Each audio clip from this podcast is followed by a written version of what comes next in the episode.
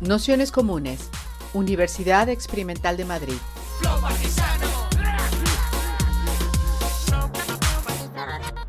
Toda la información en nuestro canal de Telegram Nociones Comunes o en nuestra web traficantes.net barra formación. Daros la bienvenida a todas, a todos, a todos a esta segunda sesión del curso Dispersar el Poder, Organizaciones, Autonomía y Contrapoder. Eh, si en la sesión pasada estuvimos trabajando pensando sobre qué eran las instituciones al margen del Estado y cómo se producen y reproducen las relaciones y saberes imprescindibles para las luchas, eh, digamos que el lugar sin el cual los procesos eh, contrahegemónicos a nuestro modo de ver no existirían, los ateneos, los centros sociales, las cooperativas, los sindicatos, las tabernas de alguna manera que intentábamos también eh, abordar en esta sesión de hoy un hilo que recorra desde este tipo de instituciones populares a aquellas que vienen como, que nosotros podemos llamar instituciones de comunalidad y cuáles son estas formas de, organización. Para ello y para esta sesión que hemos llamado la Organización Comunal de la Resistencia Indígena, contamos con la suerte de que nos la vaya a introducir eh, Gladys Zuzul, que, bueno, Gladys es, es maya de la región de Totonicapán, que espero haberlo dicho medio bien porque para mí es un poco difícil. Y bueno, es socióloga eh, de la Universidad de Puebla, investigadora eh, social desde diversa, con diversas publicaciones sobre política comunal, autoridades indígenas y mujeres indígenas y profesora universitaria, entre otras muchas cosas entre ellas militante y luchadora. Eh, a ella le hemos pedido un poco que abordara la cuestión fundamental, que es cómo funcionan los sistemas de gobierno de comunalidad indígena y cómo lo hacen todo ello a través de la organización de, la vida cotidiana, que es un poco de lo que trata su libro, bueno, lo tenemos por aquí, y que sobre todo que hiciera en el capítulo 1 y 3, que es del que os hemos mandado un artículo que es un poquillo resumen de, de lo que será la intervención. Eh, en ese sentido, le proponíamos como algunas ideas que nos habían resultado como sugerentes, un poco para que, que retomara, que tenían que ver cómo la gestión comunal está basada en los medios materiales e inmateriales que sostienen una forma concreta de reproducir la vida. O sea, como que esa materialidad, esa, bueno, esa concreción de organización de la vida material e inmaterial es uno de los asuntos que nos parecía centrales y muy trasladable a muchas de nuestras prácticas que podemos ejercer en, otros territorios. Eh, también nos parecía como muy importante esta matriz de lo comunal, no centrada en el individuo, y, para ello cómo se toman las decisiones, cómo se responsabiliza, cómo se construye, digamos, ese, ese espacio y que, lo, lo, que, lo, y luego que el indigenismo aporta a ello, porque no es algo dado, es algo que se produce, es algo que se construye cotidianamente. ¿no? Entonces, bueno, esa, esa idea también nos parecía como muy importante para, para incidir y luego dos aspectos que en su libro los trata con muchísima profundidad, que tienen que ver em, con los pilares fundamentales en torno a los que se construye esta comunalidad, es decir, las asambleas o cómo se produce la, la decisión la rotación de los servicios o de aquellos trabajos que son obligatorios para las comunidades y las alianzas patrimoniales. Y por ello, y luego también la otra parte, digamos, que complementaría esta cuestión que tiene que ver con las estrategias específicas que garantizan esta reproducción de la vida y que tienen que ver con lo que ya hablábamos del servicio o trabajo comunal, las, tierras comunales, es decir, la gestión material de, un recurso, las luchas y los levantamientos contra el Estado. Y a mí como, bueno, no sé cómo hablar de todo el conjunto de, estos elementos me parece un aporte esencial que, hace Gladys a la hora de pensar sobre, sobre sus prácticas cotidianas. Entonces, bueno, eh, y también hemos preguntado un poco si podía incidir en los sistemas de producción de decisión. ¿no? bueno, no sé luego cómo finalmente lo habrá estructurado ella, pero bueno, estarán las cosas que, que le pedíamos y algunas preguntas relacionadas entre con lo individual, colectivo, comunal que yo creo que hablaremos en el debate, y también la reflexión que traíamos de la sesión anterior de la escala, ¿no? de la construcción de, bueno, o del límite a veces que se pueda interpretar o proponer a determinadas luchas centradas en lo local o en lo cotidiano eh, por no tener un carácter universal o, o como ser capaces de ampliar en la escala, ¿no? que es la discusión en torno al movimiento. Entonces, bueno, en todo este conjunto de mogollón de cosas es lo que le hemos propuesto a Gladys que nos, que nos ayude a, pensar sobre ellas. Así que, sin más, haremos como otras veces eh, una introducción de aproximadamente una hora y un ratito de discusión, debate, preguntas y demás. Así que nada, muchísimas gracias a Gladys por haberse dejado liar y a vosotras por estar aquí y en casa. De acuerdo, muchísimas gracias. Almudena por eh, la introducción. He compartido mi pantalla.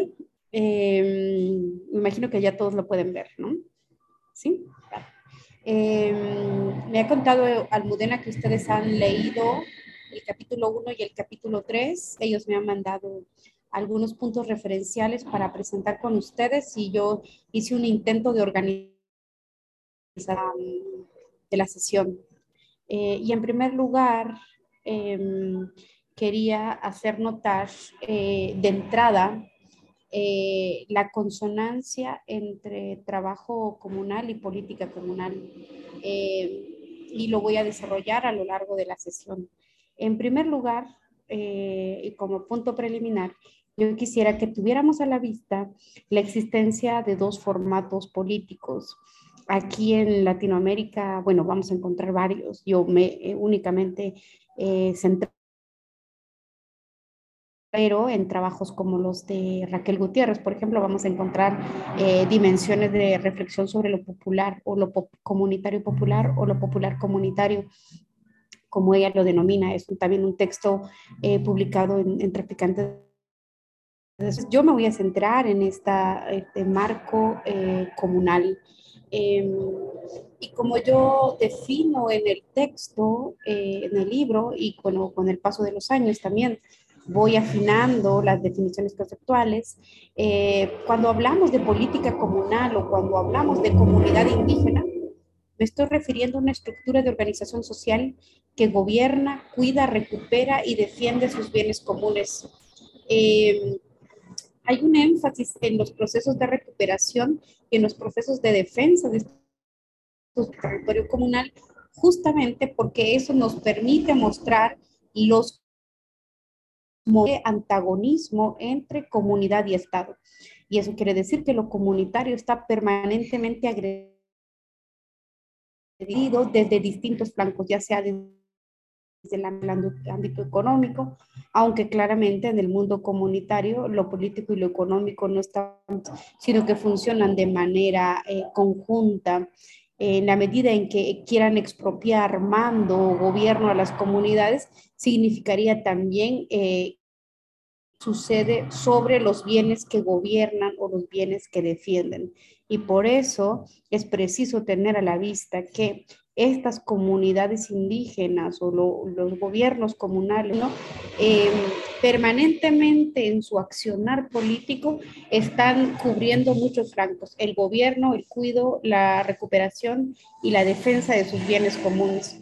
Esto también apertura las posibilidades, pero también permite nombrar la fuerza de la lucha en la medida en que las comunidades, como resultado logra recuperar aquello que le pertenece, recuperar o prerrogativas o logra recuperar el control de sus bienes concretos. Hoy día, en, casi en todo el continente, todo el continente, hay una disputa fundamental sobre quién decide sobre los mantos freáticos, quién decide sobre qué se va a hacer con el agua o hacia dónde va a ir el agua, qué uso va a tener el agua y en el corazón de ese proceso de decisión de la acumulación capitalista, pues están las comunidades indígenas. Por eso hago un énfasis en esta recuperación y de defensa que claramente está también acompañado de los procesos de gobierno y de los procesos de cuido. Y como muy bien mencionaba Almudena, efectivamente estas comunidades indígenas no son estructuras esenciales o estructuras que se mantienen ideológicamente. Yo creo que la cosmogonía indígena es potente, es fuerte, pero está acompañado y amueblado de un mundo material. ¿Qué se hace con el agua? ¿Qué se hace con las tierras? ¿Cómo se gestionan las fiestas? ¿Cómo se organizan los duelos colectivos? Por nombrar únicamente cuatro, cuatro esferas del mundo material. Em, Entonces, en ese sentido, em, el proceso del gobierno, del cuidado, de la recuperación y de la defensa puede ser leído a partir de las maneras de control, las maneras de defensa y de gobierno del agua, de la tierra, de las fiestas y de las maneras de cómo se organizan los duelos. Insisto en esto porque una vez pasada el, bueno, no pasada, pero estamos en un momento de pandemia, pero en los momentos más duros del cierre de los países, de la clausura del espacio público, llegó a ser un llega a ocupar un lugar muy importante en la vida comunitaria. Se van a establecer organización de los cementerios, mecanismos de gestión de los cementerios para garantizar que si las personas morían o ya sea de COVID o no sea de COVID, estuviese garantizado el espacio, su momento social del regreso a la tierra. Eh, yo he, reflexionado mucho ahora sobre los duelos porque justamente vengo llegando de, mi comunidad em, y me doy cuenta cómo los cementerios eh, siempre han sido parte fundamental en la organización social de la vida. Asunto de la organización de los cementerios no es menor porque significa eh, para las comunidades acabar la vida y como, bueno, como una frase sintética en las comunidades es que uno muere como vive, es decir, lo muere y lo entierran comunitariamente. Eh, y por eso el proceso de defensa de los cementerios o de los lugares donde se entierran hoy en la lucha de todo el continente.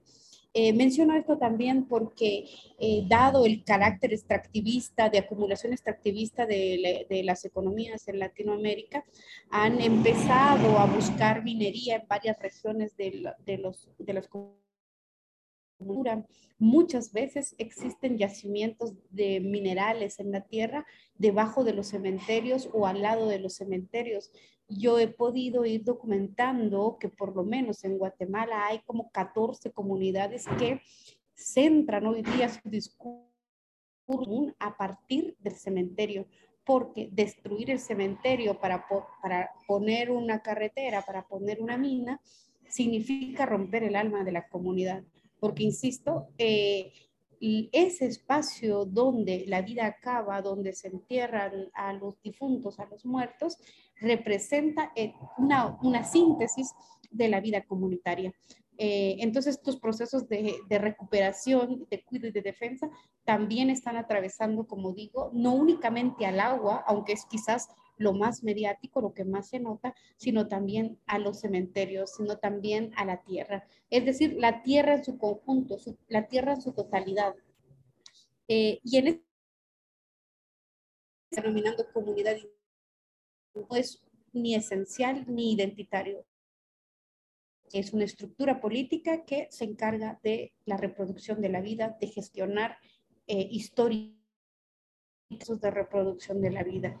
Y creo que es importante también introducir que eh, estamos hablando de una política no estadocéntrica.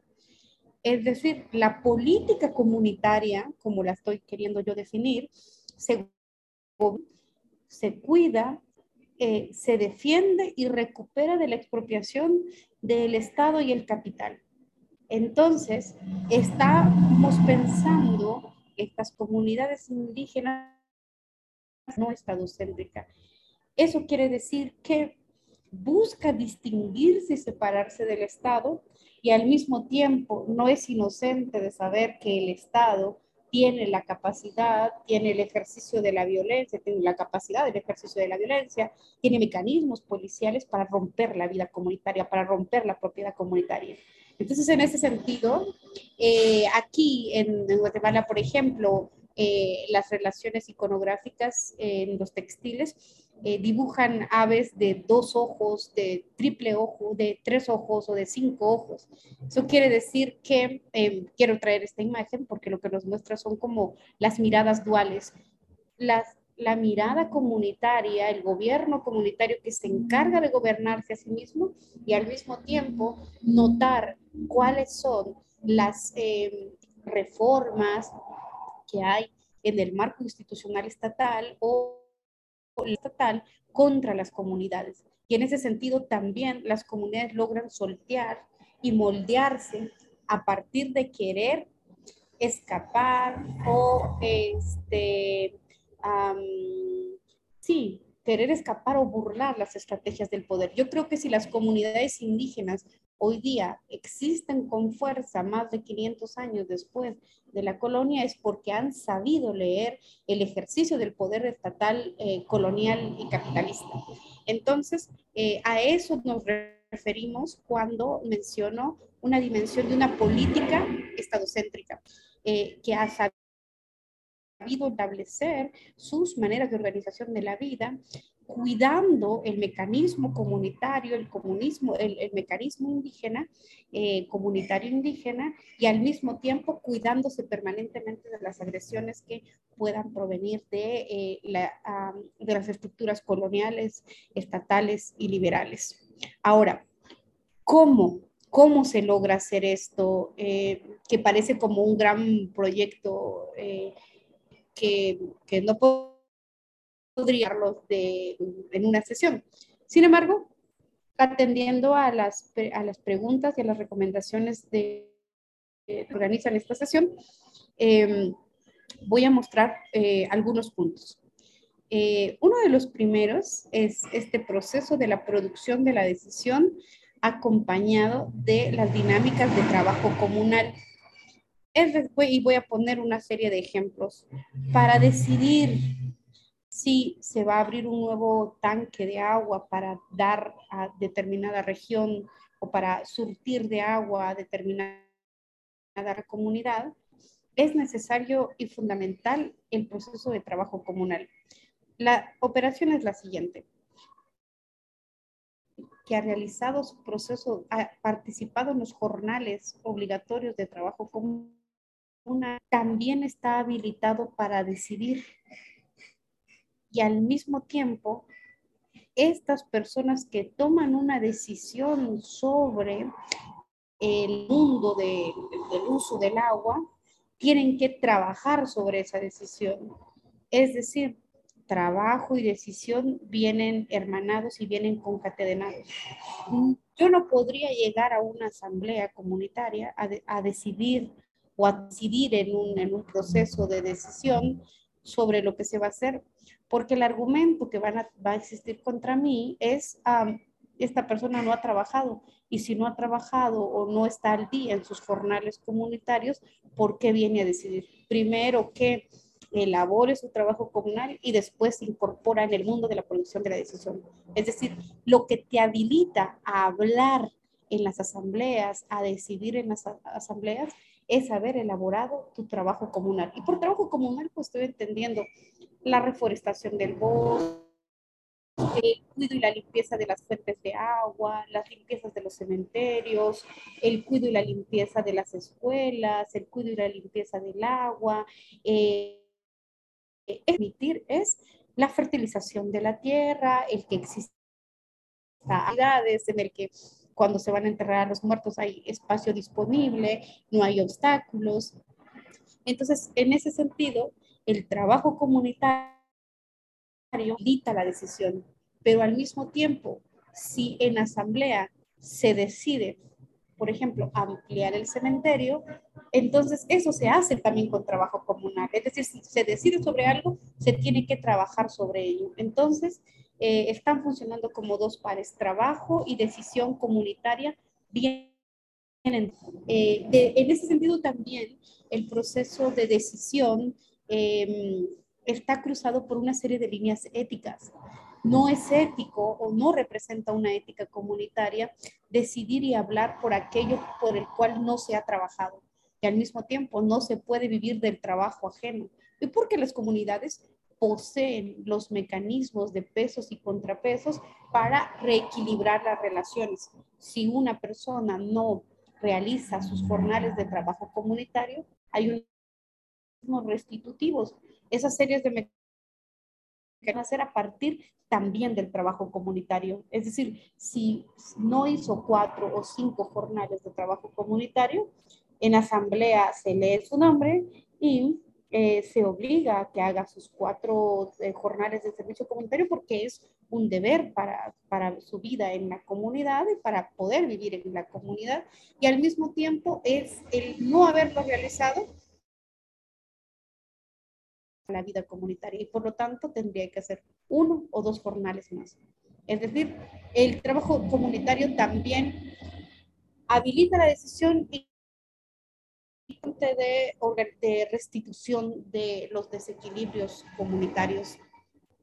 Por eso, em, este proceso de la producción de la decisión y el trabajo comunitario también va a tener un efecto de evitar la centralización del poder, haciéndole honor al, al nombre del curso, cómo se dispersa el poder.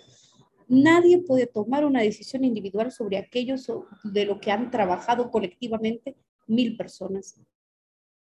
Nadie es autoridad de decidir sobre aquello que solo trabajó una mínima porción, eh, porque finalmente también una definición del trabajo comunitario que mm, en otro texto que es posterior a mi tesis doctoral, es que el trabajo comunitario es la energía social para transformar colectivamente aquello que necesitamos para vivir el agua. El agua viene de las fuentes de agua de la montaña, pero para eso hay que cuidar, hay que chapear, hay que quitar la basura, hay que reforestar, hay que evitar los incendios.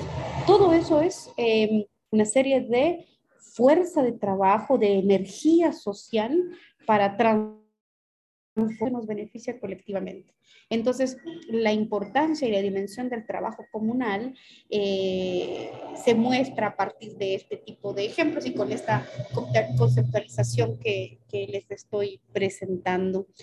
Y eso, eh, retomando el punto, evita la centralización del poder, evita que la decisión recaiga en una sola persona, porque todos aquellos que trabajan todos los que tienen que decidir el uso y el aunque esto no aparece de manera retórica y, está, digamos, no tan visible porque son claves comunitarias internas, este es el argumento que ha eh, empujado y ha sostenido la lucha antiminera y la lucha antiextractiva porque ¿cómo es posible que una minera pueda usar el agua, agua que no produjo, aparte usarla, desperdiciarla y no para fines, fines humanos, sino para fines comerciales? Más que una apuesta retórica del un no a la minería o un no a la hidroeléctrica, lo que se está cuidando es aquello que se produce colectivamente. Esto que también hemos definido en otros textos como riqueza concreta, la riqueza concreta que existe de tener agua, de no pagar por el agua, sino que trabajarla Em, y, desde otro punto de vista, ya teniendo este, este antecedente, pues la política comunal impide la totalización del Estado y el capital. Eh, cuando decimos que impide la totalización del Estado y el capital, pues me refiero a que en la medida existen sistemas de trabajo comunitario, existen esta organización social que cuidan, gobiernan, recuperan y eh, para la vida, eh, estamos hablando de un sujeto colectivo.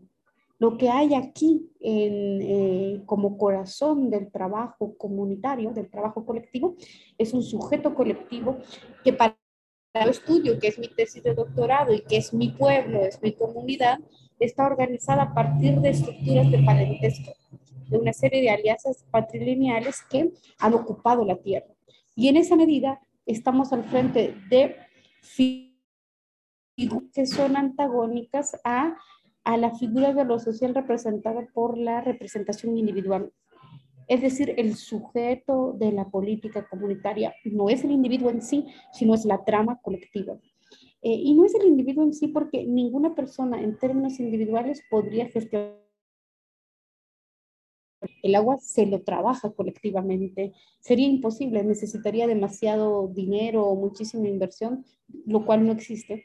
Por lo tanto, el hecho de poseer agua eh, domiciliar en las casas, el hecho de que se tengan espacios para poder llevar y devolver los cuerpos a la tierra en los cementerios, son gestionados colectivamente. Y yo creo que tampoco en los mundos estatales o, más este, antiguamente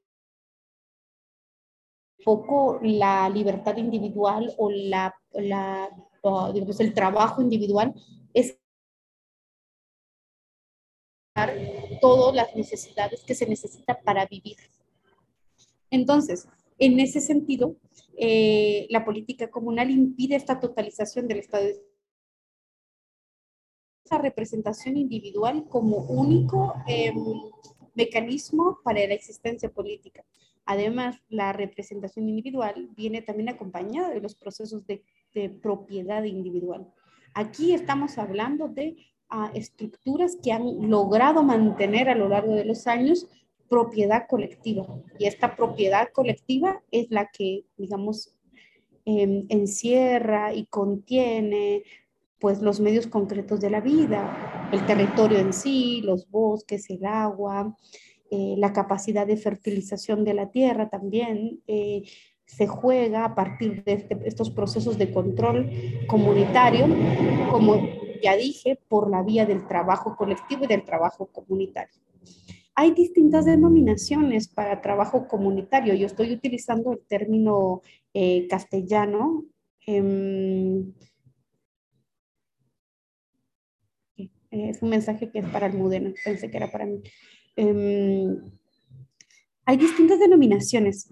Eh, en mi pueblo, por ejemplo, se llama Cashcon, que es el sistema mismo, hay un al trabajo, porque aquí otro paréntesis abierto sobre el trabajo comunal, hay definiciones pues de propios de los sistemas de interpretación del mundo marxista, eh, que hay, eh, digamos, una serie de trabajos muy importantes hoy día sobre las definiciones del trabajo, el trabajo explotado, el trabajo asalariado, pero aquí estamos hablando de una, de, como dije anteriormente, de la capacidad y la fuerza social para transformar aquello que nos permite vivir colectivamente, que produce aquello por lo cual vivimos colectivamente. No produce mercancías, produce los medios materiales para vivir colectivamente, comunitariamente.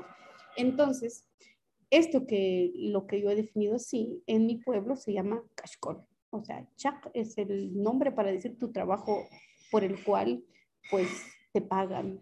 Eh, por ejemplo, hay carpinteros, sastres, em, comerciantes, eh, profesionales. Esa es una dimensión del trabajo eh, que se llama Ashkol se llama trabajo comunitario. En México esto tiene distintas denominaciones, se llama tequio. En, los Andes tiene otro nombre que se llama Aini. Cada uno de los pueblos va poniendo nombres específicos a estos sistemas de trabajo comunitario. Es el esqueleto, le dan cuerpo, le dan vida a, los, a, a las existencias de las comunidades indígenas. Y como ya explicité hacia unos minutos iniciales de la sesión, el trabajo comunitario la decisión. Es decir, todos aquellos que trabajan comunitariamente producen una asamblea y en esa, esa asamblea se decide los destinos.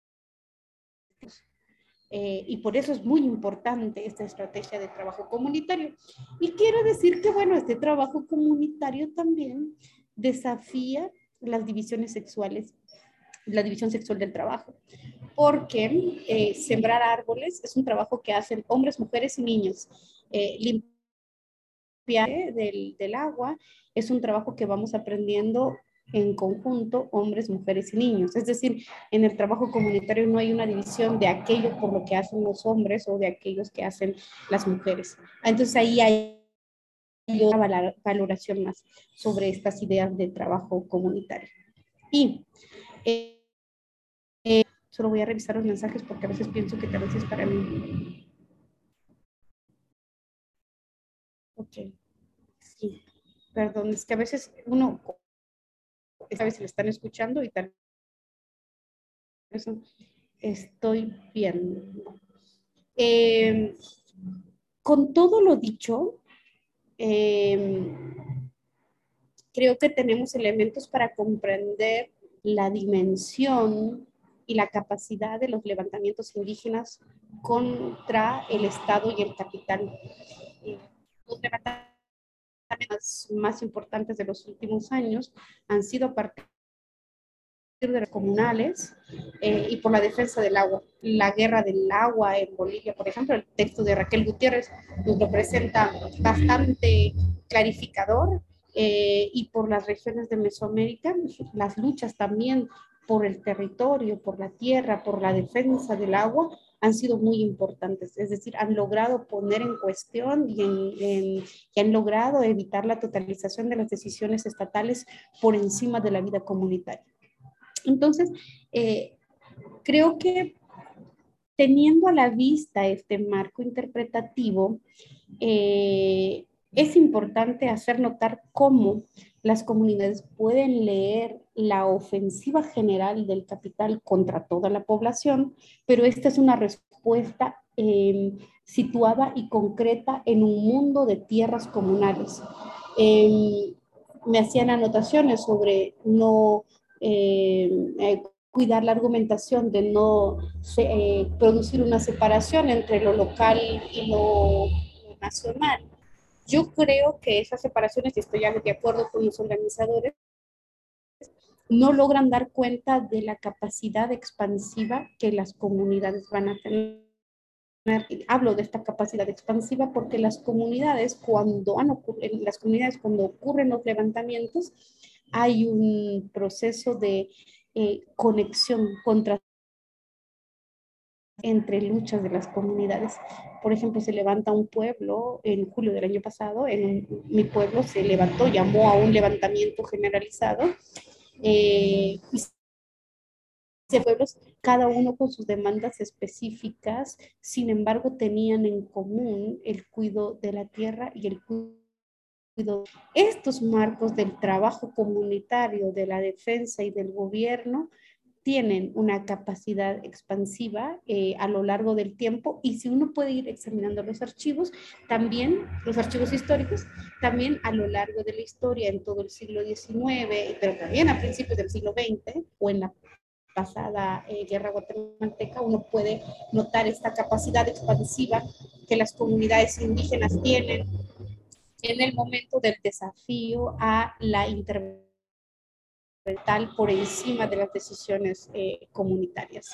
Bueno, em, quisiera decir tres puntos más. El, este eh, primer punto es em, que hay en las comunidades indígenas y en estas políticas comunitarias eh, una serie de luchas anticapitalistas sin ser la perspectiva de clase la estructura social que lo posibilite en la medida en que se defiende la capacidad comunal del uso de la tierra y el uso del agua, pone en cuestión uno de los preceptos más importantes del mundo capitalista, que es la propiedad privada.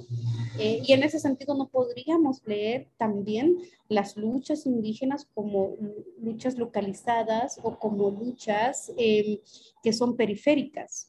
Eh, lo digo porque en la academia latinoamericana y sobre todo en, en la guatemalteca, eh, las luchas comunitarias siempre es pensada como prepolítica, eh, como em, prehistórica, que bueno, sí tiene una serie de luchas, pero que no tiene una capacidad y un programa de establecimiento.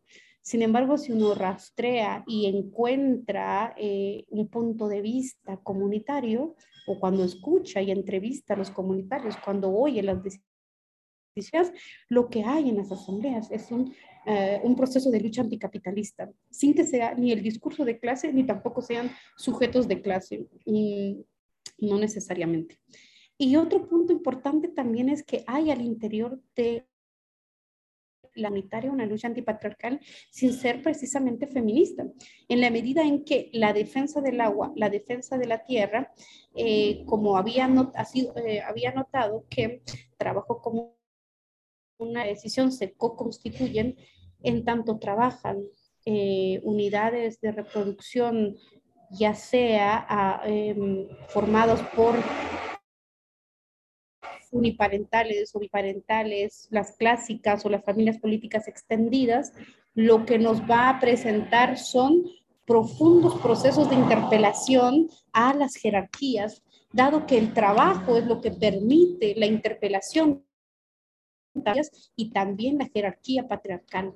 Entonces, a lo largo de la historia uno puede notar eh, las rebeliones y las luchas de las mujeres en el momento de la colonia y en el momento del establecimiento de la república que están cuidando estos procesos comunitarios, que están cuidando los bienes comunes que les pertenecen a ellas, pero que les van a pertenecer a las siguientes generaciones.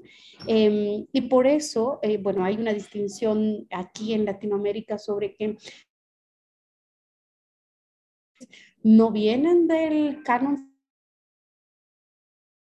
feminista, pero su proceso epistemológico, su proceso de conocimientos práctico, cotidiano, de la vida en las comunidades indígenas. Entonces también por justicia epistemológica es muy importante hacer notar que las mujeres indígenas históricamente han desafiado el mundo patriarcal, eh, patriarcal colonial, pero también el mundo jerárquico que se inaugura al interior de estas eh, sociedades comunitarias, pues propias de toda sociedad.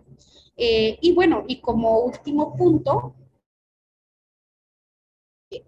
tenía esto que se llama eh, precaución de la no exotización, justamente porque cuando yo he dado este tipo de diferencias, eh, una de las primeras preguntas que me van a salir eh, van a ser en el marco de la exotización. Si todavía se hacen ciertas cosas, si se tiene un sentido de la vida diferente, y creo que sí existe un sentido de la vida diferente, un sentido de la naturaleza diferente en las comunidades indígenas, pero un sentido de la, de la, de la vida, un sentido del uso de la tierra en términos de la reproducción de la vida. Eh, y por lo tanto llamado a la no exotización, eh, porque todo el esfuerzo de esta conferencia se ha centrado en que en clave identitaria. Y también quisiera cerrar que, eh, diciendo que en, en, la medida en que lo que constituye la fuerza, la potencia, la disrupción y la existencia de 500 años está centrado en el trabajo comunitario. Y como el trabajo comunitario se puede hacer en cualquier lado, entonces creo que es posible eh, encontrar en otros lugares, em, por ejemplo, en, las organizaciones anarquistas. Eh, Silvia Rivera Cusicán, que ha hecho un bellísimo trabajo. Em, sindicatos libertarios, los trabajadores libertarios, y son sindicatos anarquistas formados por gente que viene de comunidades de la Amazonía o del Chaco, que pues reproducen organizaciones anarquistas en Bolivia, pero también existe un diálogo entre estructuras anarquistas que tienen perspectivas de trabajo trabajo comunitario, que yo creo que entonces dialogan y harían una enorme constelación eh, que impedirían la totalización del poder y del Estado.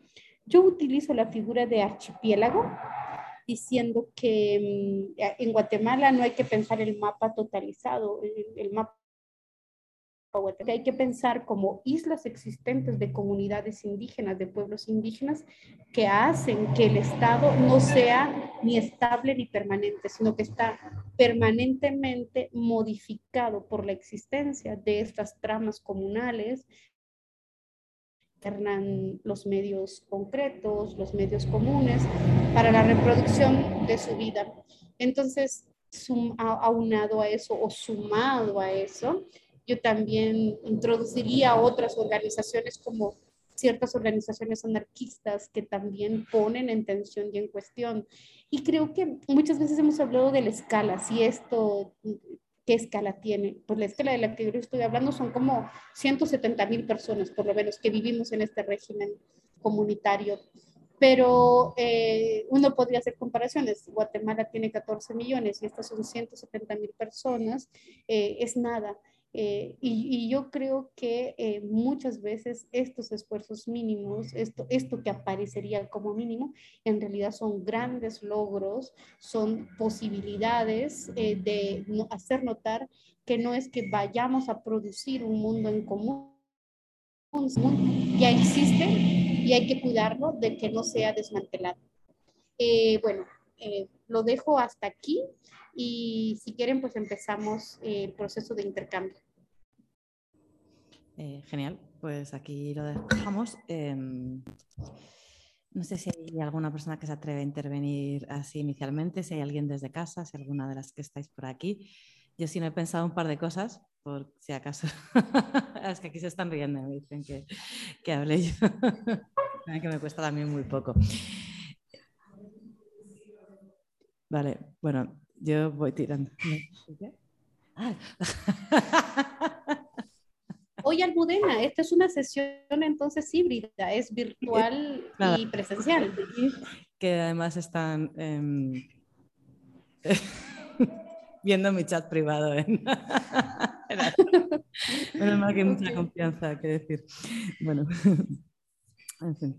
Eh, y una de las cosas que, así como preguntándonos por este, bueno, que me parecía, como, me parecía importante como introducir, eh, tenía que ver un poco no solo con la cuestión de, que, que, que has, comentado de la centralidad del, del, trabajo comunal, sino también cuando pensaba un poco en esta base material y gestión cotidiana de los medios de producción, o sea, la gestión de un bien común y especialmente la gestión eh, de la propiedad comunal como una de las piezas clave a la hora de ser capaz de gestionar la propia comunidad. ¿no? O sea que a veces eh, no solo es el trabajo que, bueno, todos los mecanismos de organización, el trabajo que se pone en comunidad, sino el poseer colectivamente esas, esas decisiones, sobre todo a la hora de pensar, por ejemplo, cuestiones como que en el, en el libro se trata, eh, que, que, entre lo individual y lo colectivo, pero también lo que te permite la, mm, eh, pues por ejemplo, migrar, ¿no?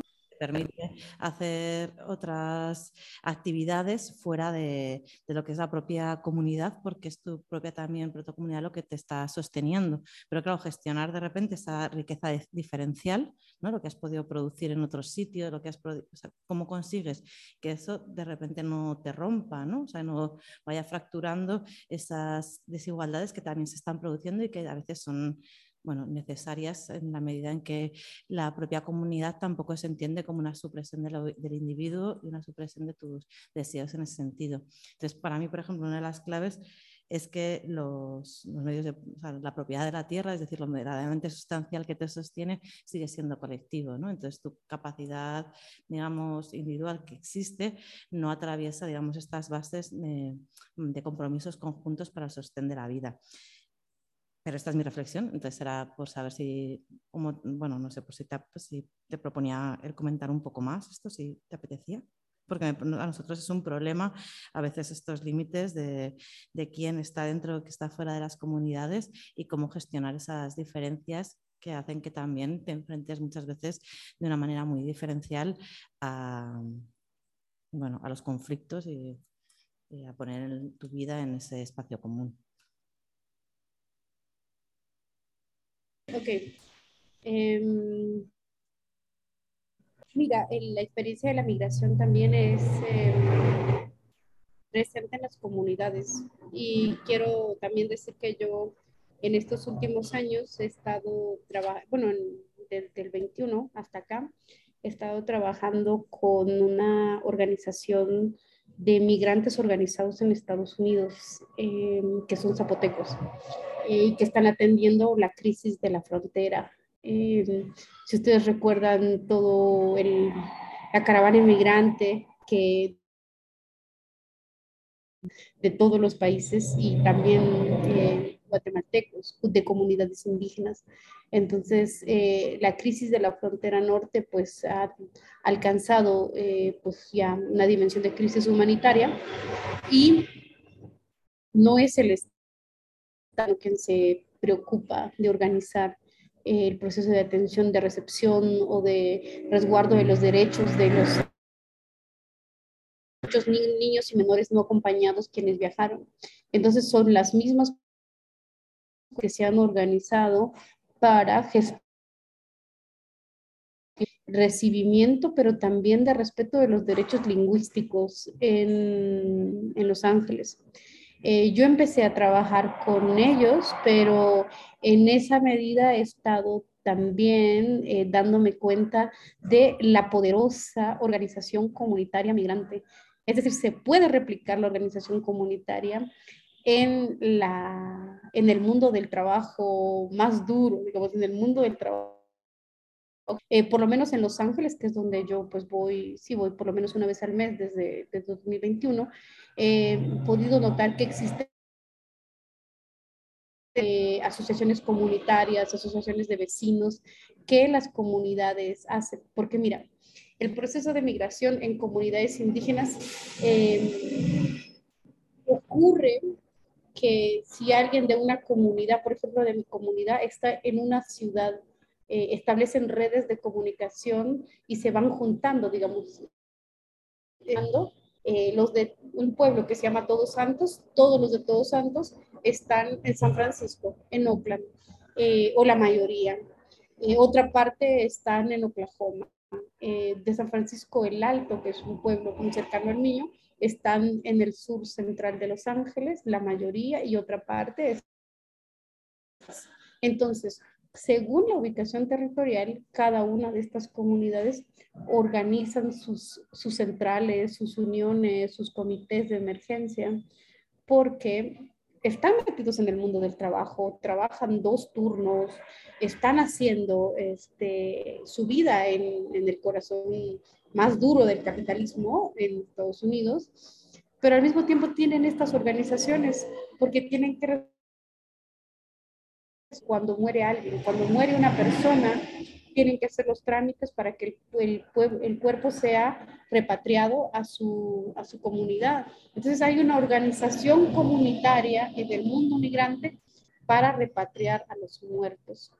Eh, y, yo creo que, y esa es la tesis en alguna medida de las investigaciones de Alejandra Aquino, que es una investigadora zapoteca, que el hecho que también las, las comunidades sigan existiendo con su fuerza, con su potencia, que sigan defendiendo este, sus territorios, tiene que ver también con el decisivo aporte de las remesas en las comunidades. De hecho, hay, hay organizaciones de migrantes que están eh, gestionando apoyo y buscando apoyo entre ellos mismos de su propio trabajo para mandar en apoyo a los presos políticos, a los encarcelados o a aquellos que quedaron muertos por la defensa de la vida.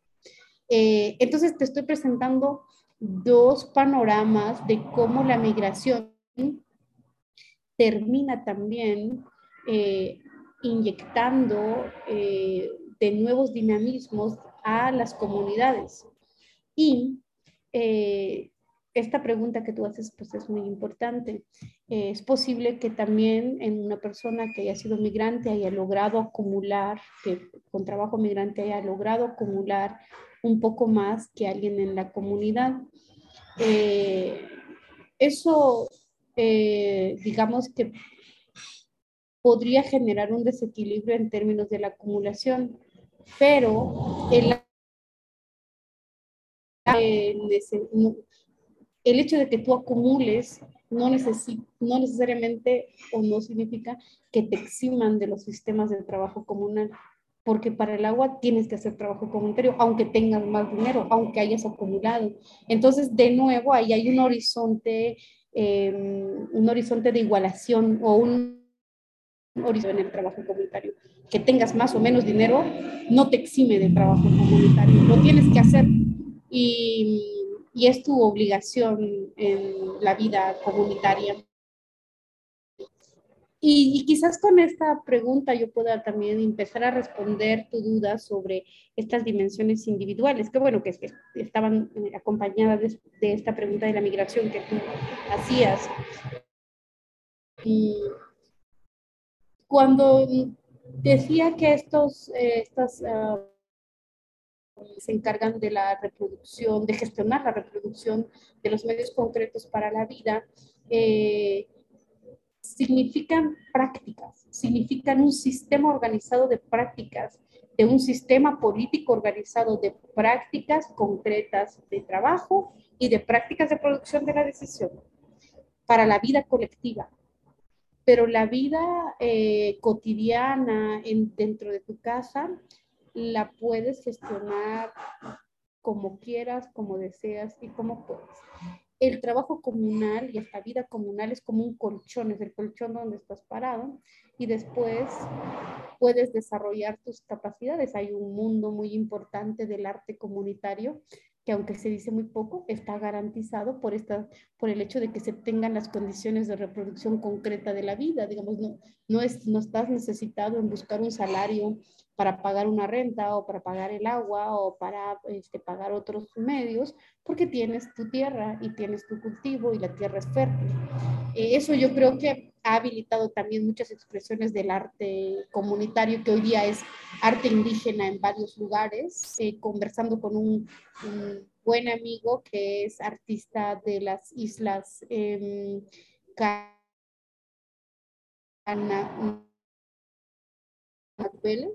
eh, reflexionábamos sobre la importancia de este colchón comunitario, de este colchón de la vida colectiva, que después potencia y posibilita tu vida individual.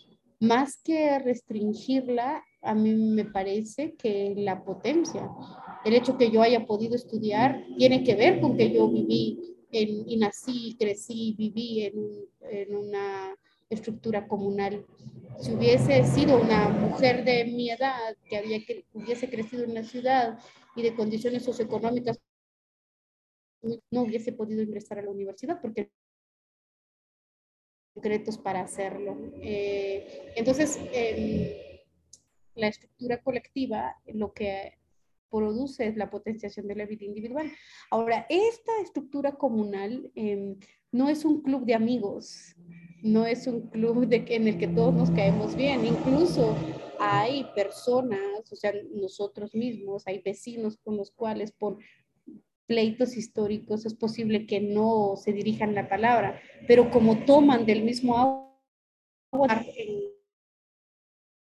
no se trata de un, de un proceso de, de buena amistad, es un proceso político de la organización de la reproducción de la vida, insisto. Eh, y por lo tanto em, puede ser también un proceso sobre todo contradictorio con respecto a las relaciones, eh, las relaciones cotidianas. Insisto, hay personas que viven en, la misma región por conflictos históricos que no se entienden a cabalidad, por conflictos familiares históricos. Eh, pueden no dirigirse la palabra, pero toman del mismo agua y por lo tanto tienen que trabajar. Entonces, em, no sé si logro responder tu pregunta sobre lo, la dimensión de lo individual. Creo que lo individual no está, no está condicionado, está potenciado por la vida comunitaria.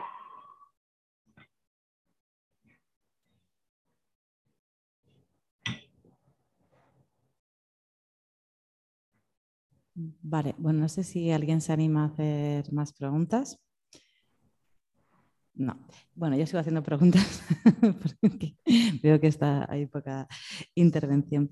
Otra de las em, preguntas que yo me, o sea, como que resulta interesante o posible hablar es los límites de las relaciones patrilineales, no solo en términos de familiaristas o de género, que ya has introducido un poco, sino hasta qué punto es posible pensar eh, esta comunidad sin, sin, estas relaciones, ¿no? O que, hasta qué punto esto em, bueno, afecta a los procesos comunitarios.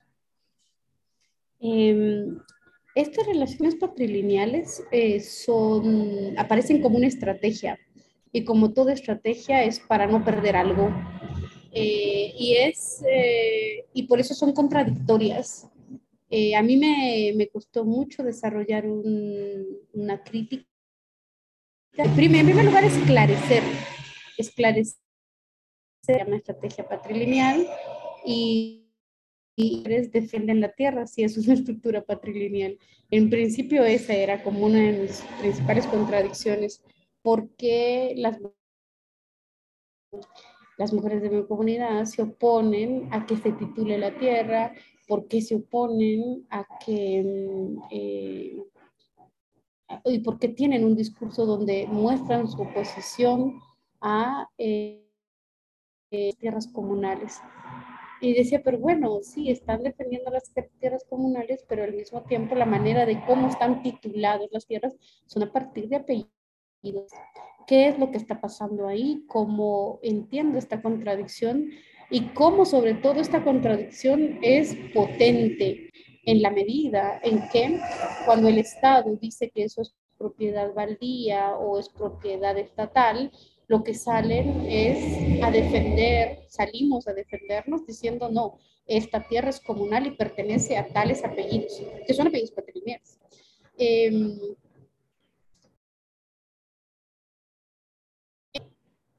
fui a los archivos y me encuentro con una explicación que eh, también el registro estatal, el registro liberal, em, privilegia el apellido masculino, el, registro estatal, digamos. Yo creo que en esas estrategias patrimoniales hay al, al precepto estatal y liberal de titular la tierra por la vía individual y por la vía de los apellidos masculinos. ¿Qué es lo que hacen las comunidades en el siglo 1800, eh, 1780, en el siglo XVIII? Em, comienzan a entrar en procesos de compra y de titulación eh, por la vía de la compra eh, pero compran la tierra, juntan el dinero, las comunidades compran y en los registros existen cuánto dinero dio cada familia, cada unidad de reproducción. Em, pero cuando la compran, eh, comienzan el proceso de titulación y no la titulan ah, en lógica individual, sino en lógica colectiva. Ahora, con esto lo que quiero decir es que hacia afuera las estrategias patrilineales sirven como defensa, sirven como un bastión, sirven como un cinturón que impide que ingrese el Estado y el capital. Em, y hacia afuera es el trabajo comunitario lo empezar a erosionar esas jerarquías eh, y esas desigualdades con respecto a las estrategias em, eh, lo que también produce, creo yo. Ese es un orden. Desde otro orden, también lo que produce, eh, contrario al argumento de Gail Rubin de que había un tráfico de, o existe un tráfico de mujeres en estos procesos de contrato sexual, lo que en los años contemporáneos lo que yo veo y lo que yo noto es una suerte de tráfico de hombres. Son hombres los que llegan a, a casarse con mujeres que pertenecen a estas estrategias Ahora, eh, que porte un género masculino al ingresar a este mundo comunitario no lo hace titular de la propiedad, sino quien es titular de la propiedad es la mujer, eh, son las mujeres y por lo tanto la herencia para sus hijas y sus hijos está garantizada. Ese es el que hay eh, con respecto a las mujeres, pero por el otro también em, se, inauguran jerarquías que em, establecen que si los hombres que pertenecen a esa comunidad se casan con mujeres que son fuera de la comunidad, el proceso de herencia comunal queda en cuestión.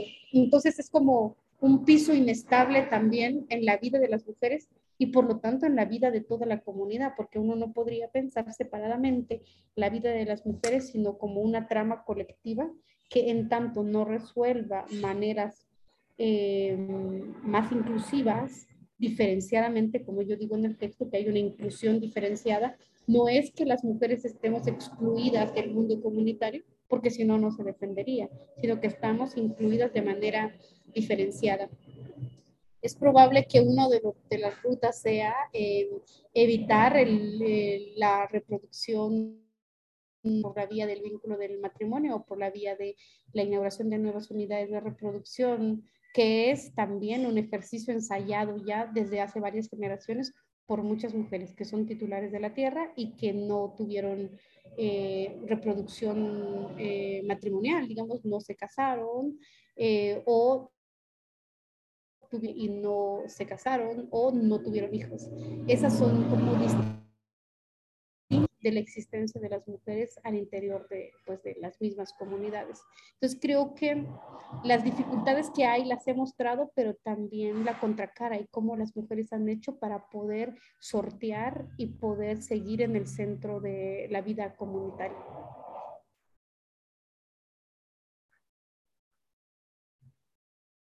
No sé si es un, un, un, argumento muy lejano a, los, a quienes participan. Eh, es probable que sí, eh, que, que, sea, bueno, estamos hablando de sociedades no estatalizadas, ciudades que, eh, o, o, pueblos que se han resistido a los procesos de estatalización.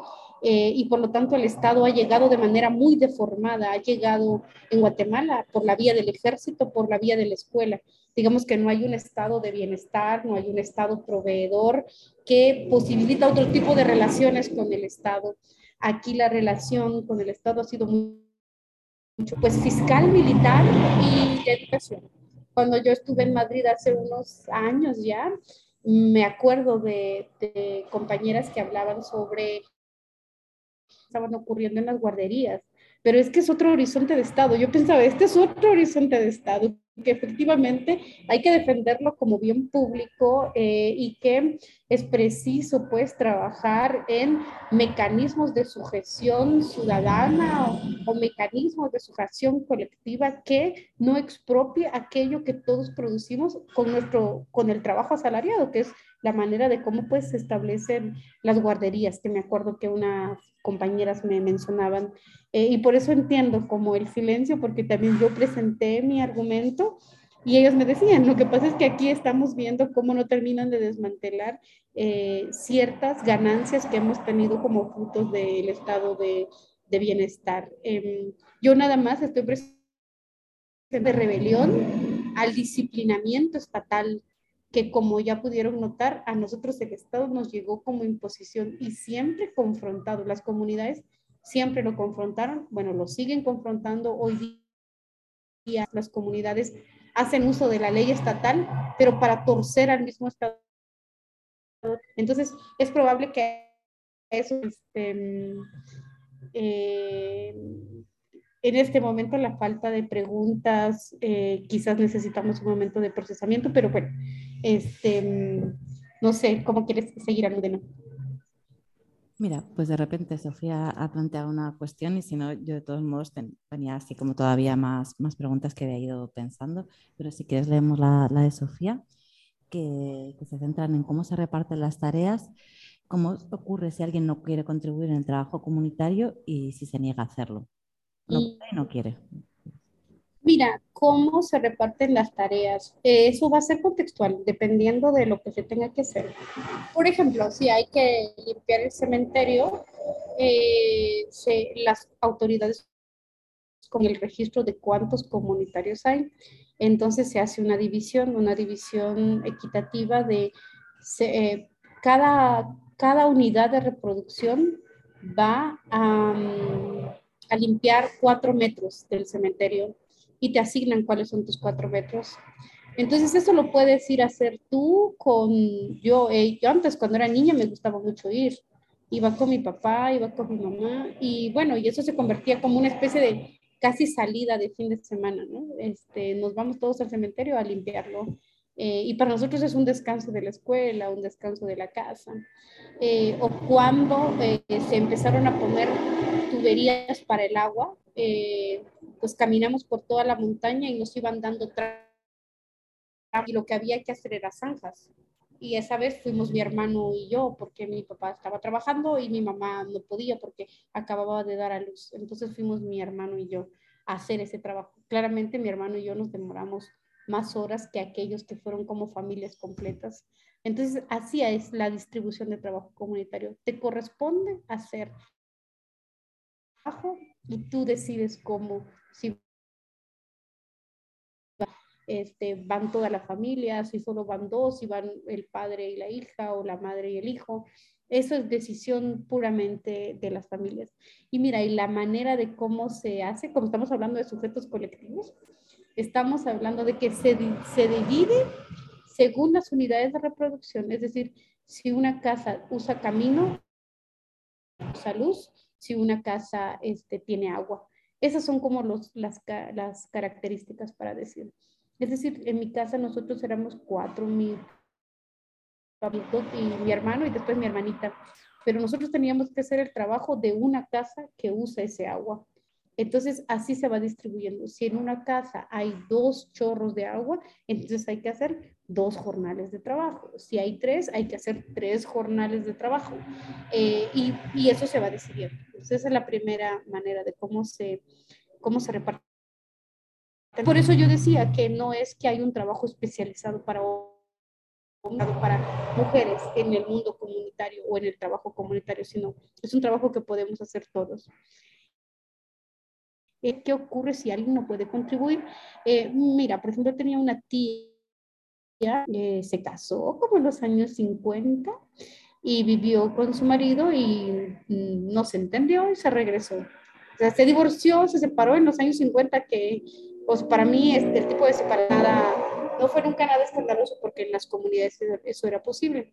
Y yo creo que las mujeres pueden eh, interrumpir o deshacer sus contratos de relaciones matrimoniales porque, es decir, son autónomas materialmente y por eso pueden regresar, pueden tomar esa decisión de romper. Yo ahí escribí un texto en, al interior de mi tesis también que estamos al frente del establecimiento de relaciones de amor, pero de amor no romántico eh, y ese amor no romántico creo que también podría ser caracterizada por la capacidad material eh, y soberanía económica que las mujeres pueden tener. Pero mi tía se regresó, se fue a vivir con su marido, no se entendió, se regresó y construyó su casa y ella vivía sola.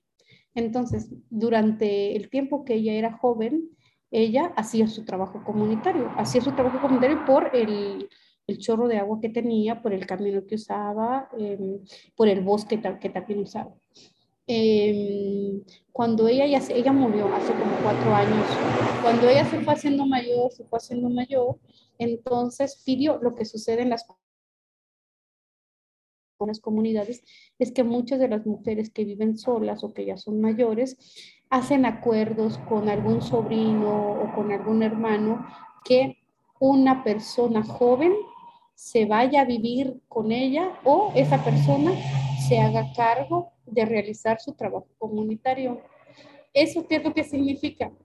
Que esa persona, ya sea joven, eh, independientemente de su género, hace que cuando esta persona muera le herede su tierra. Esa persona va a tener doble herencia que le dejan sus padres y la herencia de tierra que le dejó mi tía, porque pues este, este muchacho estuvo viviendo con ella y se hacía cargo de los momentos de jornales de trabajo, por ejemplo, cuando había que abrir zanja, y en un tiempo nosotros que éramos vecinos, pues nos tocó hacer zanja, en un, zanjas en la tierra para meter los tubos de la tubería del agua, eh, nos había tocado un pedazo empedrado, entonces teníamos que romper piedra y claramente ella no lo podía hacer y quien lo hacía era su, su, Y esos son los ejemplos que existen también de dos eh, primas de mi padre que no se casaron, vivían juntas eh, y entonces le pidieron a un sobrino que se incorporara a vivir con ellas y él se encargaba de hacer esos procesos de trabajo comunitario. Entonces, hay formas de cómo las comunidades han encontrado para estar en su labor de trabajo comunitario, porque como decía, es antiético no hacer trabajo comunitario. Yo escribí un texto que se llama eh, Una forma ética de existencia, el trabajo comunal como gobierno de la vida.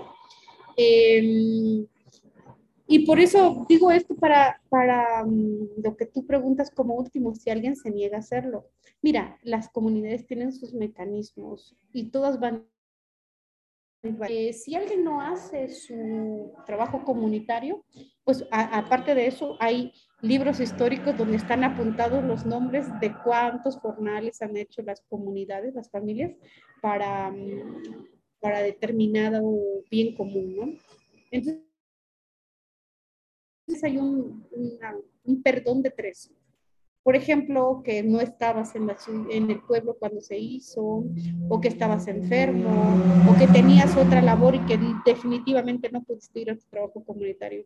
Tienes como tres eh, momentos de, de disculpas. Bueno, no lo pudiste hacer una vez, una tercera llega la cuarta vez y ven, porque todos los años antes de entregar sus eh, informes las autoridades comunales, las autoridades comunales que son electas anualmente, pues sacan un listado de las personas que deban más de cuatro jornales y los llaman a las asambleas a decirles qué pasó, por qué no lo han hecho, como diálogo para exigirles que hagan su trabajo comunitario.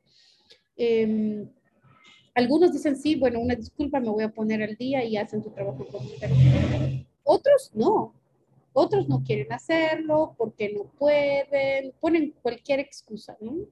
Eh, y entre esas excusas eh, se les vuelve a hacer, digamos, se les escucha, se llama una segunda vez eh, y si se niegan, en una tercera vez, lo que las autoridades comunales hacen es que lo hacen público y llaman diciendo, no sé, Almudena tiene siete faltas de trabajo comunal y los llaman en público los domingos en la mañana. Entonces uno está a las 7 de la mañana despertándose y escucha, ¿no? No sé, Almudena, Pau, Lilian, Sofía, con los nombres y apellidos, por favor, pasar a la, a la asamblea comunal y ponerse al día en su trabajo comunal. ¿Eso qué es? Eso es un proceso de avergonzamiento, o sea, te están avergonzando en público. Es vergüenza porque tú todos los días tomas agua, todos los días estás usando el agua. Es lo que te están diciendo en esos momentos. Entonces, todas las personas quieren evitar llegar a eso, quieren evitar llegar a las, em, a las llamadas de atención en público. Eh, entonces, esos son los mecanismos que las comunidades utilizan. Gran parte del derecho centrado en corregir estos inequilibrios eh, desequilibrios existentes en la vida comunitaria. Em, en algunos otros casos, em, yo hice un, peritaje para, la, para un tribunal una vez em, sobre el derecho al agua, porque pues ya saben ustedes que la, la ONU han declarado y las comunidades El agua es una obligación. Si usted quiere tomar agua, tiene que trabajar para hacerlo. O sea, ¿por qué va a decir usted que tiene derecho a tener el agua? No, usted tiene que trabajar. Es una obligación. Y una vez ha hecho su obligación, ahí ya puede tomar agua. Entonces, mucha discusión aquí en Guatemala, una como y derecho comunitario. Y, eh, y entonces, eh, eh, cuando yo he presentado una exposición sobre esto, se acercó un, un juez, un juez de la judicatura oficial a decirme que él entendía eso porque había de la guerra aquí en Guatemala unos tribunales en comunidades indígenas. Entonces está el edificio público donde claramente hay baños, usan el agua todo el tiempo, pero están dentro de tierras comunales. Entonces, que les mandaron citaciones para decirles que por favor hicieran su trabajo, hacer su trabajo comunitario. Y como estos hombres eran, eh, estas personas eran de la ciudad, o no entendieron o fueron rebeldes y no quisieron saber qué significaba. Y cuando llegaron un día lunes, cuando abrieron el grifo del agua, no había agua. Y entonces empezaron a averiguar qué pasó, qué pasó y llamaron al alcalde comunal. El alcalde comunal dijo, bueno, lo que pasa es que ustedes tienen casi seis meses de que no han hecho trabajo comunitario. Entonces, ¿qué pasó? Se les cortó el agua. Eh, ¿Y qué vamos a hacer? Pónganse al día, hagan su trabajo comunitario estos seis meses y después de eso, pues reinstalamos el agua. No, no, aquí no hay su trabajo comunitario. Entonces, este tipo decía, yo ahí entendí entendí qué es esto que se, qué es esto que se está llamando derecho comunitario y qué es el trabajo comunitario. Y entonces, ¿qué es lo que hicimos? O sea, vamos a hacer un pago, no, el dinero no sirve, lo que sirve es que hagan su trabajo comunitario. Entonces, eh, eso sucede cuando alguien no lo quiere hacer. Eh, y creo que gran parte de la vida comunitaria se constituye en relaciones de trabajo, en, en relaciones de trabajo colectivo. Hay muchos argumentos sobre lo comunitario centrado en identidades, pero oigo algunas personas que dicen que el trabajo comunitario es una identidad y yo más bien pienso que el trabajo comunitario es un régimen de obligatoriedad, porque para vivir eh, tienes que em, trabajar colectivamente. Cuando los jueces o los abogados se uno de los recursos que utilizan los comunitarios es, pero bueno, si usted no paga el agua, eh, no paga la luz, en la ciudad se la cortan. Si no le pone una recarga de teléfono a su teléfono, no tiene. De la misma manera, el agua no es algo que viene de la nada, es algo que cuesta, es algo por lo cual se tiene que trabajar. Em, y por lo tanto, los sistemas normativos indígenas está construido a partir de esto, de establecer el equilibrio, de restablecer eh, la armonía eh, y que es un, un restablecimiento o un resarcimiento pues no punitivo, sino que es práctico. Si el problema de esta institución jurídica es que no había hecho trabajo comunitario, la manera de volver a tener agua es hacer trabajo comunitario. No, no es ni la cárcel, no es ni, el, ni una multa, sino que es em, el pago en día del trabajo.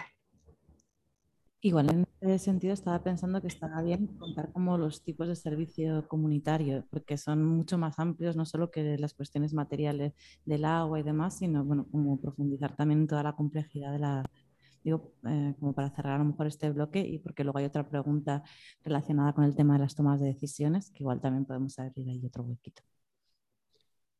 Eh, que lo comunitario hay que comprenderlo como un sistema mismo. No hay una separación entre lo económico y lo político, ni entre lo social y lo cultural. Em, por eso yo eh, cementerios, porque al mismo tiempo es material y simbólico, es espiritual y político. Pero para en el mundo comunitario es, es lo mismo, digamos. No puedes eh, usar el cementerio si no eh, has trabajado para su cuidado. Yo fui, a mí me gusta decir este ejemplo, me repito mucho, pero yo fui a Oaxaca, porque esto también sucede en, las en varias comunidades indígenas. Fui a Oaxaca, a Santa María Tlahuitoltepec, de donde es Floriberto Díaz, que es de la comunalidad. Fui en, el 2020, de, en, pandemia, fui a pasar día quería entrar al cementerio acompañado de la hija de Floriberto y no me dejaron entrar. Cuando yo iba entrando, llegó una autoridad así y me impidió el paso y me dijo a dónde voy, cuál es mi muerto y dónde estaba mi ticket, es decir, como mi contraseña, dónde estaba mi ticket. Y yo le dije, pues no, no tengo contraseña y solo vengo a visitar. No, no se puede. No se puede porque nadie puede entrar al cementerio así nada más. Entonces, eh, ya mi amiga le dijo, no, ella es mi amiga, está visitando y todo, y entonces la vieron a ella y dijeron, no, ellos sí están al día, entonces ellos que ingresen, porque el primero de, noviembre en México, pues es una gran fiesta, van a adornar a sus muertos, van a ponerle comida a sus muertos. Pero aquel que no ha hecho su jornal, quien no ha hecho su tequio, no tiene derecho al ingresar al cementerio. Eh, por eso... Mm, eh, pero eso no significa que no sea reproducción de la vida. Creo que este mundo, esta dimensión espiritual y esta dimensión, eh, sí, política em, y del inframundo, al mundo material y a este mundo del, trabajo. Eh, entonces creo que para mí también eh, estar investigando o en los últimos años y fijándome en estas dinámicas de trabajo comunal en cada uno de los pueblos, amplifica mi interpretación sobre sobre mi tesis de doctorado. Pues mi tesis de doctorado es un momento eh, que ahora siento que se ha amplificado después de, pues de que la acabé y de que regresé a Guatemala y he estado trabajando en otras comunidades. sobre la decisión? Sí, bueno, está, eh, ¿el qué papel tiene la toma de decisiones colectivas en aquellas personas que no pueden participar del trabajo comunitario? Bueno, que o explico. Bueno, eh, sí, en un principio decía que, mm, que las decisiones la toman quienes trabajan y aquellos que trabajaron, eh, si toman una decisión, después tienen que otra vez participar en en aquello que decidieron. Digamos, sí, yo estuve en una asamblea donde decidimos que vamos a, mm, a cambiar de, por poner un ejemplo, si, si, yo participé en esa, en esa asamblea, entonces lo tengo que hacer. Es decir, tengo que llevar mi brocha, ver qué, qué mm, segmento de la escuela me van a asignar para que la, para que la pinte. Eh, y creo que los que no trabajan, como ya lo dije, quienes no trabajan son los que quedan excluidos de la decisión, pero eso no significa que van a quedar excluidos de por vida, sino que pueden, tienen que restituirse el agua o no hayan trabajado, no quiere que fuera. El peligro de que te van a suspender nombre y que te avergüencen en público, aunque te llamen a una asamblea. Siempre está la última medida, que es que te suspendan el agua. Y eso es todavía mucho más duro, porque tú puedes tener tierra, pero no te sirve de nada, no te sirve de mucho si no tienes el agua.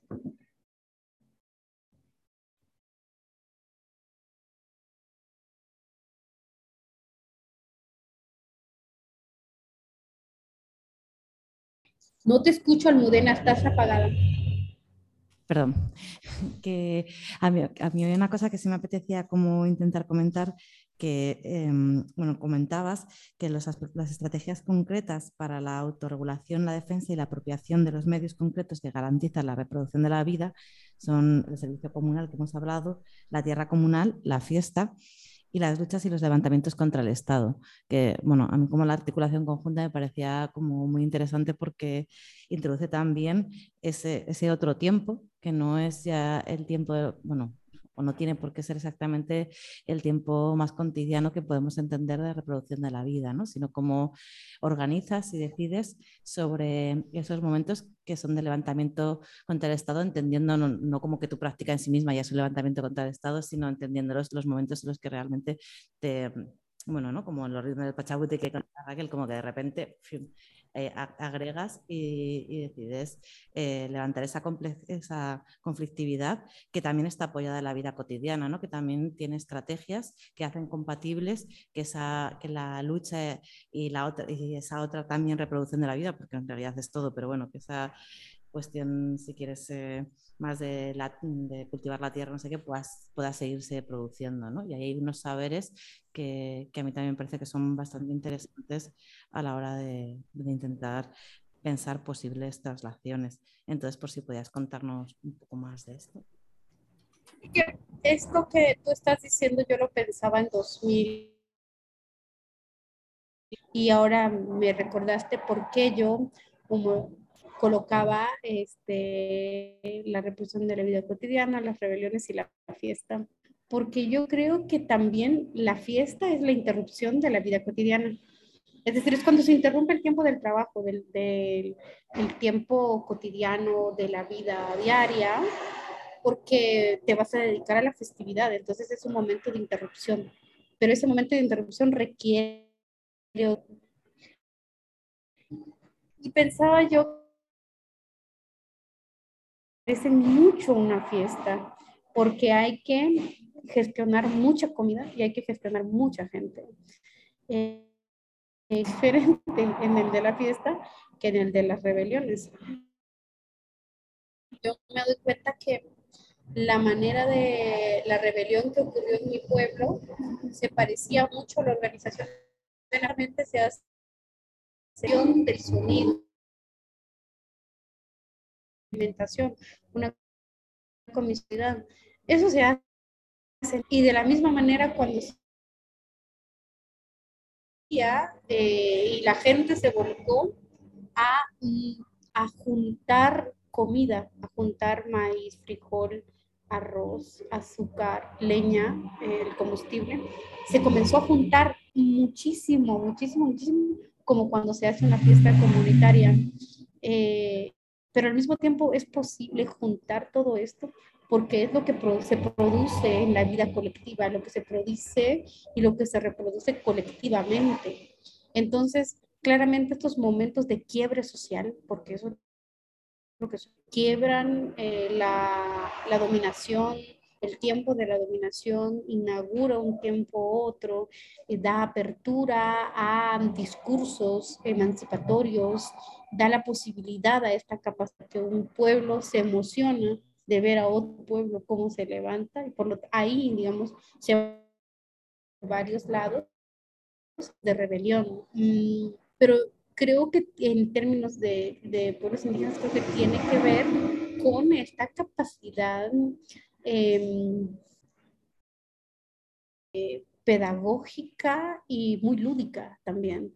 No hay un llamado a las, digamos, a una, digamos, no hay un llamado, me, ¿cómo decir? Como mm, marcial, digamos, como si conocimos en la izquierda, con, ya con ciertas canciones, ya con ciertas proclamas. Lo hace como muy lúdico y muy este, explosivo, expansivo, es que en, una de las últimas, de las penúltimas levantamientos indígenas que hubieron, es que lo que traían era, era como música festiva de la marimba en, en, el día de la fiesta popular. Y eso llama la atención a los otros pueblos y se van enterando, son otros vínculos de comunicación.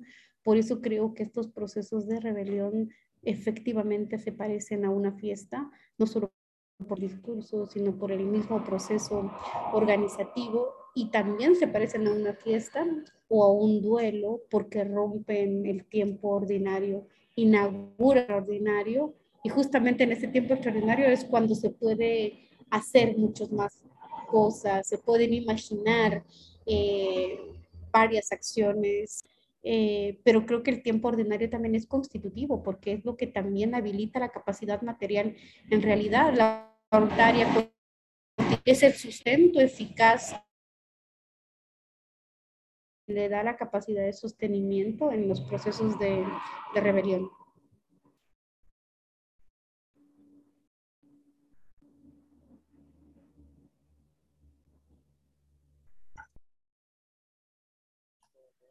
No sé si hay alguna cuestión más. ¿Queréis que lo dejemos de aquí? ¿Queréis que siga preguntando? Pues si quieres, yo en realidad preferiría que lo dejáramos aquí. Perfecto. Prometo que hay gente, la vea. Mi pueblo. Que estoy sola aquí. Prometo que hay gente. Muchos saludos al público, muchos saludos al público. Probablemente el formato tampoco es el más efectivo, pero yo, como les dije, he estado en España y mm, en el Estado español, como dicen, y muchas preguntas, eh, y esas preguntas vienen pues eh, en la diferencia y claramente en nuestras experiencias históricas de cómo recibimos, eh, cómo nos afectó el Estado y cómo nos resistimos a él.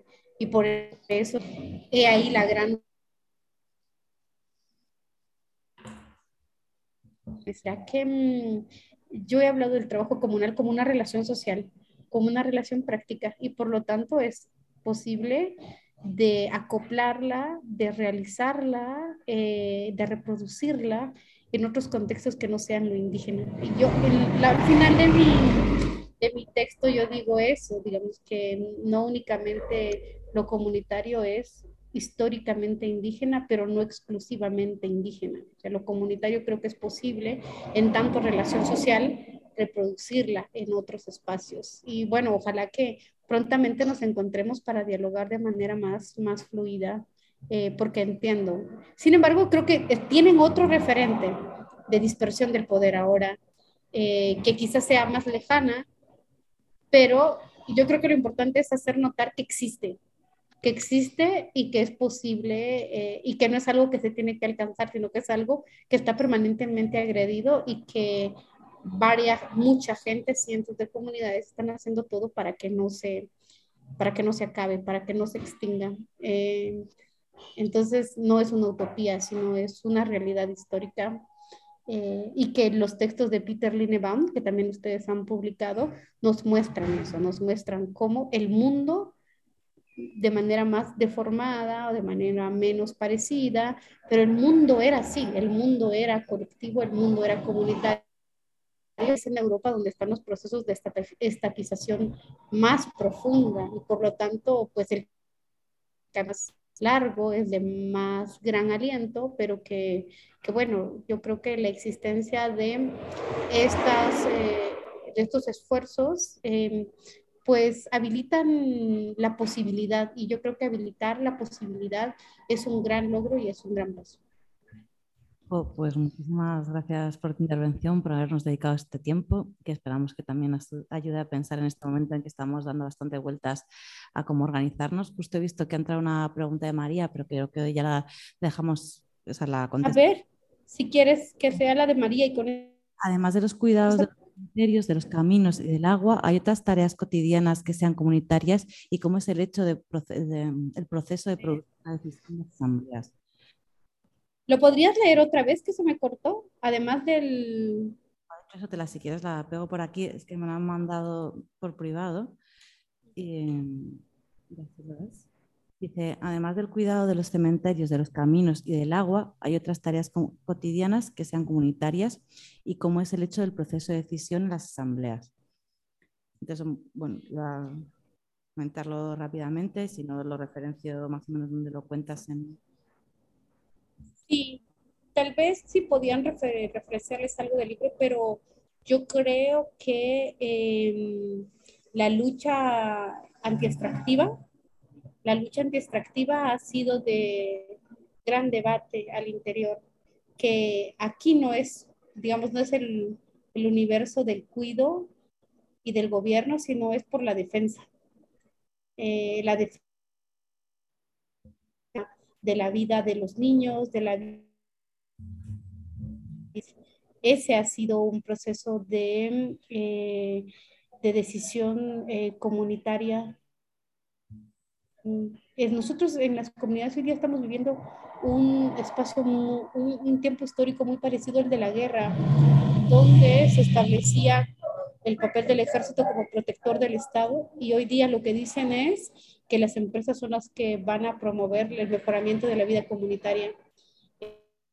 Eh, entonces, esos sentidos están siendo profundamente discutidos, muy allegados a la experiencia de la guerra em, y los procesos em, también pasan por el trabajo, pero también pasan por la experiencia histórica, por la o sea, tu pregunta es muy buena porque también permite ampliar y decir que elementos sobre eh, la intromisión de las extractivas. Claramente el trabajo comunitario es la primera fuente porque una empresa extractiva no puede tomar el agua si no ha trabajado por ella, pero eh, traer el elemento de la memoria también es un elemento para producir esa decisión. Eh, muchas gracias por tu pregunta porque permite em, ampliar, ampliar y, y también amplificar mi escrito sobre cómo se produce la decisión. Eso, María. Muchas gracias entonces. Y bueno, les dejo, les dejo eh, porque es un poco agotador también estar frente a la pantalla. Muchas gracias.